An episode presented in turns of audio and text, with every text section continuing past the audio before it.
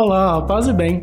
Esse é um podcast capuchinho, reflexões do Evangelho, partilhando da palavra que é a nossa regra de vida. Nesse momento, fique numa posição confortável, concentre-se e vamos juntos anunciar o Evangelho com a nossa vida. Paz e bem e boa reflexão. Olá, paz e bem para você que nos acompanha nesse momento de reflexão do Evangelho. Seja bem-vindo, seja bem-vinda de onde você estiver. Eu sou Igor Marcelo, assessor de comunicação dos Frades Capuchinhos, e vamos juntos começar mais um Reflexões do Evangelho. Este é o nosso episódio de número 21 da segunda temporada. No episódio de hoje, vamos conversar um pouco sobre o Evangelho do segundo domingo da Páscoa. O Evangelho de hoje é João, capítulo 20, versículos de 19 a 31. Como vimos no episódio passado, a experiência de cada um com o ressuscitado é diferente. Nesse episódio, veremos uma outra experiência, ainda mais peculiar do que a da semana passada. Pois dessa vez os discípulos estão reunidos no primeiro dia da semana, de portas fechadas, ainda por medo dos judeus. Olá, Feijão Júnior, como vai? Olá, Igor, tudo bem? Feliz Páscoa de novo, ainda é oitava de Páscoa, né? Paz bem a você que nos acompanha. É oitava de Páscoa, isso significa que a Páscoa é uma festa grande o suficiente para não caber num dia só. Então a gente faz festa a semana inteira como se fosse o mesmo dia.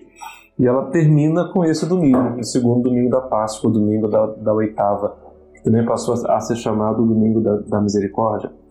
E é sempre também o mesmo texto, também o texto de João, é continuação daquele da semana passada, mas ele salta o episódio do encontro do ressuscitado com Maria Madalena, que é o texto da terça-feira da oitava da Páscoa. Nesse domingo, então, era a, a, conclusão primitiva do Evangelho de João. Ele terminava com esse texto, antes de receber aquele apêndice que está no capítulo 21. Então, é uma carrega elementos de uma conclusão do texto e dá ao leitor, ao discípulo, elementos para continuar aprofundando o seu caminho de fé. Então, é esse texto, nosso texto de hoje, João 20, 19 a 31. Ao anoitecer daquele dia, o primeiro da semana, é, aquele dia, o primeiro, bom, é aquele mesmo dia quando Maria Madalena foi ao túmulo, viu a pedra removida, chamou os discípulos, etc. É aquele dia ainda, né? estamos naquele dia, ao entardecer daquele dia. Nós vamos ver que essa, essa referência ao primeiro dia da semana vai, vai aparecer duas vezes nesse texto, porque ele é uma espécie, a gente chama de díptico, é um quadro com duas partes. Uhum. Imagina um, um quadro de abrir, assim, com duas partes. Numa parte é o encontro do ressuscitado com os discípulos e no outro o encontro do ressuscitado com um discípulo específico, com Tomé. Então os dois, os dois textos têm elementos semelhantes, têm o mesmo enredo aproximadamente e é feito para ler junto, para que olhando para um você compreenda melhor o outro, olhando para o outro compreenda melhor um e assim vai. Então naquele primeiro dia, estando fechadas por medo dos judeus as portas do lugar onde os discípulos se encontravam, e é natural que estejam de portas fechadas. De fato, o medo fecha portas, né? o medo faz trancar as portas por dentro. E aqui estamos falando de várias portas, né? as portas da, da, coragem, as portas da alegria, as portas da esperança, a porta da esperança, as portas do ânimo de, de viver de caminhar. Quer dizer, o medo imobiliza, o medo paralisa, o medo, o medo tranca. Então eles estão com medo e por isso estão trancados estão tristes também, não é? Estão ainda trancados na morte, poderíamos dizer. Mas na semana passada nós já falávamos que há uma ambiguidade aqui, né? Assim como enquanto ainda se acredita que o Senhor está no túmulo, eles também estão trancados. A partir de um encontro com Ele que permite ver que a sua vida jamais caberá num túmulo, mas a sua vida só cabe na vida e no repercorrimento dos caminhos por onde nós andamos com Ele, nessa hora eles destrancam as portas e já, e já não há mais razão para ter medo. Nessa hora, o medo já cede lugar a outra coisa, porque estando fechadas as portas, Jesus entrou. É, paradoxalmente. Fechadas as portas, ainda assim ele entra. E disse: A paz esteja convosco. Quer dizer, eles estão trancados de medo. Jesus entra e lhes deseja a paz. Que passem do medo à paz. Essa é a passagem da Páscoa. Esse é a, a, a, o itinerário que se percorre desde o medo até a paz. É isso que eles vão fazer. A paz esteja convosco. E depois dessas palavras, mostrou-lhes as mãos e o lado. Quer dizer, mostrou-lhes as marcas da cruz. Né? Mas veja que é, é, E Prudente faz uma, uma leitura linda disso, Frei Prudente, nosso irmão que faleceu em 2009. Ele faz uma leitura linda. Ele fala que é, chagas mostradas já são aquelas chagas que já não doem mais. Né? Ah, como a gente, né? A gente com uma ferida, a gente não sai mostrando a ferida, a gente protege a ferida, esconde a ferida debaixo de uma atadura, de um curativo. Ela, quando já, já está destampada, é uma figura, é uma ferida já em fase de, de cura, já de, de ser sarada. Então, e ele mostra as mãos e o lado. Uhum. E os discípulos se alegraram por ver o Senhor. Veja que é também uma tônica desses textos, né? É sempre ele que se mostra, é sempre ele que toma a iniciativa e é sempre ele que lhes dá um sinal revelador de que é ele. Nesse texto aqui, o sinal revelador são as chagas mostradas. Ou seja, cada vez que alguém de nós, ferido de morte, ainda assim for capaz de dar um passo adiante e mostrar as suas chagas saradas, é sinal de que ele está no meio de nós. Cada vez que alguém de nós, aprisionado de medo, ainda é capaz e com, com decisão e com, com afinco e com desejo ainda se põe em paz, apesar do medo, é porque ele está no meio de nós. E por aí vai. Quer dizer, é uma, são as tônicas de quais são as marcas da sua presença. Ele lhes mostrou as mãos e o lado, e os discípulos se alegraram por verem o Senhor. Novamente Jesus disse: A paz esteja convosco. Como o Pai me enviou, também eu vos envio. Quer dizer, o encontro com Ele, é, aqueles que recebem dele a paz se torna o enviado da paz. Aquele que, que faz com ele uma experiência de sarar feridas, de sarar chagas, é convidado a ser um, um ministro sarador de chagas. E por aí vai. É, é preciso é, que essa experiência é, abra as portas de novo né, e devolva a vida àqueles a quem a morte tinha roubado a alegria de viver. So, é, e depois disse novamente: A paz esteja convosco, como o Pai me enviou, também eu vos envio. E depois de ter dito isso, soprou sobre eles e disse: Recebei o Espírito Santo. Interessante que Jesus já tinha é, entregado o Espírito Sim. lá atrás, na cruz, né? e ele, inclinando a cabeça, entregou o Espírito. Aqui ele sopra, porque para usar a imagem mais elementar do Espírito, né? como sopro, como ruar, como pneuma, então ele sopra e diz: Recebei o Espírito Santo. Veja que em João, ninguém tem que esperar o Pentecostes, né? 50 dias depois. Isso é Lucas. Em Lucas é assim. Em João, não. Em João, o Espírito é já o fruto do ressuscitado. Ele oferece o seu Espírito ali mesmo na sua ressurreição. Tudo converge para a cruz. Ali está a vida, ali está a morte, ali está a ressurreição, ali está a efusão do Espírito. E o primeiro fruto do Espírito é esse: a quem perdoardes os pecados, eles lhes serão perdoados. Quer dizer, o primeiro fruto do Espírito é a capacidade de girar as chaves que trancavam as portas da mágoa, que trancavam as portas do medo, que trancavam as portas do ressentimento. É isso que o Espírito faz. O Espírito perdoa, transformando o medo em paz. Quer dizer, é um fruto maduro do, do mistério pascal a capacidade de perdoar. De perdoar, inclusive, aquilo que não pode ser perdoado, né? quer dizer, aquilo que não pode ser pago. Que preço tem a morte? Né? Não, tem preço. não tem preço, e é porque não tem preço que só pode ser perdoado, e pode ser acolhida, como chaga sarada. Né? É, o Espírito também cura né, essa ferida que a morte criou neles. Né? Exatamente eu vejo assim que eles saem da incerteza de não saber o que, aconteceu com Jesus e não quererem saber né, o que uhum. aconteceu com uhum. Jesus. E, e, e, o Espírito traz essa, essa vida de volta para eles, assim, né, essa esperança uhum. de saber que uhum. aquele que, que sumiu uhum. está ali de novo na frente deles. Né, assim. Que você pode fazer o que quiser com ele, você pode prendê-lo, você pode maltratá-lo, você pode ameaçar, você pode matá-lo se quiser mas você nunca poderá arrancar deles a sua presença. Você nunca vai poder privar os discípulos da presença dele, que ele permanece. É, isso, é, isso é fantástico. E é uma belíssima descoberta da vida, quando a gente descobre que é, os tesouros e as, podem chagar a vida, mas não podem matá-la. porque a vida, ela só cabe na vida, não cabe na morte. Não cabe. Então recebei o Espírito Santo. Aqueles a quem perdoares os pecados, eles serão perdoados. E aqueles a quem os não perdoardes, eles lhes serão retidos. Eles não serão perdoados. Ou seja, o perdão é real e é eficaz. Ele realmente produz aquilo que ele significa. Não é um faz de conta, não. É cura, cura mesmo. Se você escolher esse caminho de sarar as chagas, é para sarar mesmo, ela sara de verdade. Se você escolher o caminho de permanecer trancado na dor e no medo, você vai ficar trancado mesmo. Então não, como quem diz, não brinque com o espírito. Né? Não brinque com o espírito, porque isso é, é, é grave na vida. E a decisão de, de permanecer trancado na ofensa, no medo, ou abrir-se à paz e ao encontro, é uma decisão que é verdadeira. Então, há que se levá-la muito a sério. Bom, então vamos voltando aqui com a nossa reflexão. Então, Frei, a gente estava falando dessa questão do, do Espírito que perdoa, né, que traz o perdão, né? Jesus uhum. sobre ele e fala que aqueles que eles perdoarem os pecados, eles serão perdoados, aqueles que eles não perdoarem, eles não serão perdoados. Exatamente, quer dizer, é eficaz e é real. Não, não subestime essa experiência. Uhum. Tá. Tomé, chamado Dídimo, que era um dos doze, não estava com eles quando Jesus veio. Os outros discípulos contaram-lhe depois: Nós vimos o Senhor.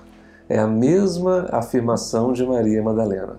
Eu vi o Senhor. Quando ela chega para eles e conta do encontro que ela teve com ele no, no jardim. Eu vi o Senhor. E eles dizem a mesma coisa. Nós vimos o Senhor. O, o que eu acho interessante nessa passagem aqui, fez, sobretudo nesse trecho, é que Tomé não se dá por satisfeito, né? Porque se ele não ele não fez a experiência, né? Exatamente. Né? A experiência é pessoal. Exatamente. Não é, não é. é coletiva. Sim, e veja que não é mal, né? A gente às vezes faz pesar sobre o pobrezinho do, do, do Tomé, Tomé, Uma, uma... Porque lá na frente Jesus vai dizer, você não seja incrédulo, seja fiel, seja crente, né? Seja, tenha fé. E aí a gente pega esse não seja incrédulo e chama ele de incrédulo, né? Pobrezinho. Não, mas ele, o que ele está reclamando e que ele vai reclamar aqui agora é aquilo que qualquer um de nós deveria reclamar, né? Quer dizer, se vocês viram o Senhor, eu quero vê-lo. também. Eu quero vê-lo. Se vocês dizem que creem porque o viram, eu quero crer porque eu vi e não porque alguém me disse. Né? Chega uma hora que aquilo que alguém nos disse que é a fé tem que se tornar a nossa fé. Sim. E a gente assume isso quando a gente se encontra com essa experiência. Então, o que ele está reclamando é legítimo. Quanto Sim, a isso, não há dúvida. Né? E, e também, é, só mais um adendo, é, me, me, faz lembrar também que é aquilo que a gente vê muito por aí, né? querer empurrar uma fé a goela abaixo da pessoa, né? Ah, assim, é. Não tem como, porque a, a fé, a, a, acreditar tem que partir da pessoa, tem que Sim. ser pessoal, né? Sim. Assim, não dá para você querer pensar, ah, eu acredito naquilo ali, você também tem que acreditar. Não, não, não tem como. É preciso ver o Senhor. E é. aí não depende deles, é o Senhor é que tem que aparecer também. Veja que não, não, não nessa hora não dá para forçar. Pertence aquele tipo de experiência, assim como o amor, assim como a esperança, que você não pode ter pelo outro. É o outro que tem que ter. Sim. Não tem, é pessoal e intransferível. Mas Tomé lhes disse: Se eu não vir a marca dos pregos em suas mãos, se eu não puser o dedo nas marcas dos pregos, e se não puser a mão no seu lado, eu não acreditarei. Veja que aqui, e aqui está de novo a mesma ambiguidade lá de Maria Madalena. Né? Que ele queira fazer a sua busca e a sua experiência, ok, é legítimo Sim. e tem que ser assim. Mas que ele queira ainda ver os sinais da morte, esse é o problema. Hum. Tomé está com os olhos cheios de, de noite, cheios de morte. Sim. Ele ainda está apegado demais assim como Simão Pedro se apegou às faixas de linho no chão, assim como Maria Madalena se apegou no, primeiro momento à busca do cadáver. Tomé está marcado ainda, fixado nas feridas. Ele terá que fazer um caminho, conforme nós vamos ver. Então, se eu não vir as marcas, se eu não puser o dedo, se eu não puser a mão no lado, eu não acreditarei. Vejo que coincide exatamente com aquilo que mostrou Jesus lá na primeira parte, né? Sim. Ele lhes mostrou as mãos e o lado. Ok. Oito dias depois, encontramos os discípulos novamente reunidos em casa. Se era oito dias depois, que dia era? O primeiro, o primeiro dia, dia, da semana de novo, exatamente. Vai ser o primeiro dia para o Tomé agora. Né? É o primeiro dia dele. Cada, cada um de nós tem o seu primeiro dia. E não adianta querer forçar. Não adianta. Né? O primeiro dia de um pode não ser o primeiro dia do outro. É preciso ter a, a sabedoria pacienciosa de, É. de, de saber lidar com essas demoras. Isso me faz lembrar um, um retiro uma vez que eu fiz que o pregador falava que cada um tem seu processo. Então, assim, não adianta a gente querer atropelar o processo do outro Sim. Em decorrência daquilo que eu, que eu tô vivendo. Assim, o outro precisa viver e precisa fazer o seu processo, o seu momento. né, Como assim, tudo com na vida, né? vocês que Como são casados sabem disso melhor do que eu. né? Como que às vezes dá trabalho sofrer a demora do outro e entender o processo do outro, o Uhum. Sim, caminho do outro. É assim com tudo na vida, né? Com a Sim. fé não seria diferente. Bom, então, de novo, encontravam-se novamente reunidos, oito dias depois, e Tomé estava com eles. Estando fechadas as portas, Jesus entrou. Pôs-se no meio deles e disse: A paz esteja convosco. Igualzinho da outra vez. Veja que de fato é um díptico, né? O texto é- é- tem duas partes com dois enredos iguais. É, a paz esteja convosco. E depois disse a Tomé, porque hoje é o primeiro dia dele, né? Põe o teu dedo aqui e olha as minhas mãos. Estende a tua mão e coloca no meu lado, e não sejas incrédulo, mas fiel. Tenha fé. E Tomé respondeu: Meu Senhor e meu Deus. Veja, Tomé não põe o dedo. Até porque o que, o que ele. é, não, não está aqui no texto, veja. Aquele, o e aí o dedo. folhetim da, da, da missa me traz a, a imagem do Caravaggio lá, o quadro do Caravaggio com é, quatro, é, a metade do dedo de, de Tomé dentro da, da chaga de Jesus. Quer dizer, não. Porque veja, em última instância, como é possível tocar a chaga do ressuscitado, né? Quer dizer, não é possível, não é, não é, não é mais essa presença aquela marcada com a morte, né? Mas é aquele que traz consigo as feridas saradas que agora fazem parte da vida. É diferente. Diferente. Então, você quer tocar, toca. E constate que não tem jeito. Né? Veja que presença é essa, é outra. Né? Ou seja, faz a passagem do medo à paz.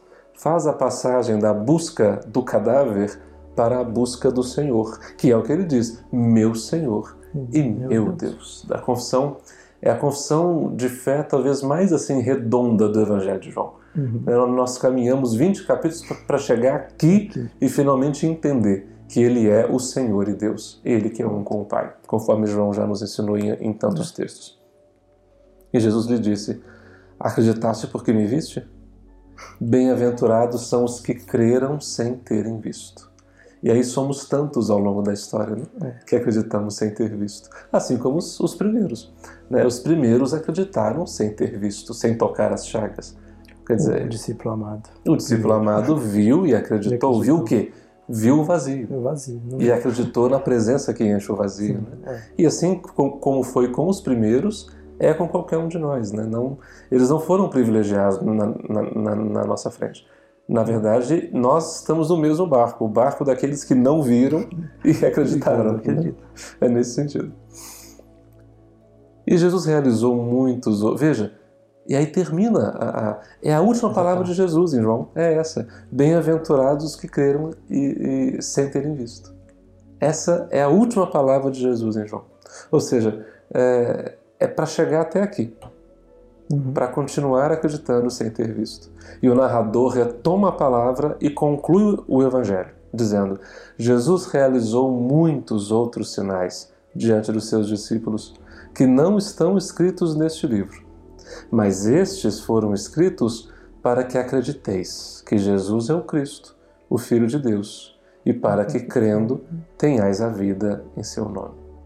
Ou seja, o Evangelho foi escrito para os Tomés, para aqueles que, que agora querem crer, querem fazer um encontro com Ele e para que, crendo nele, tenham a vida em seu nome. E aí são todas expressões muito típicas de João, né? Sinais que foram escritos para que, crendo, tenhais a vida no seu nome. Todas as expressões que retomam a teologia do, dos sinais e a teologia da vida do quarto evangelho. É um belo texto para terminar a oitava de Páscoa. Sim, para terminar essa jornada né, da Semana Santa, Quaresma, Semana Santa, Páscoa. E a oitava da Páscoa. oitava Agora da Páscoa.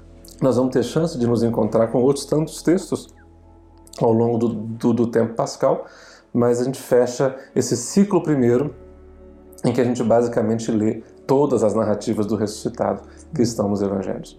E se a gente pega da, da, da, da do primeiro lá da Samaritana até aqui no Tomé, a gente consegue ver esse percurso que o discípulo precisa fazer para se tornar discípulo. Com certeza. Dizer. Não é à toa que esses textos aparecem exatamente no ano A, que é quando esses textos podem ser usados para o batismo de adultos. Né? Para que o adulto que vai ser batizado, o catecúmeno, possa fazer esse caminho exatamente de amadurecimento da, da pertença ao grupo daqueles que creram sem ter visto. Hum, mas que não vendo descobrem a capacidade de ver com outros olhos. Que, hum. que descobrem que é possível ver aquilo que não se vê. Que é possível é, tocar por dentro aquilo que não se pode tocar por fora. Né? Então, é, é, no fundo, o Evangelho inteiro é pascal. Né? A, a, travessia da fé em todo o Evangelho é pascal. Não é que os textos pascais são os únicos. Ele é pascal desde o começo. Né? Desde a, a, a abertura, o texto é pascal.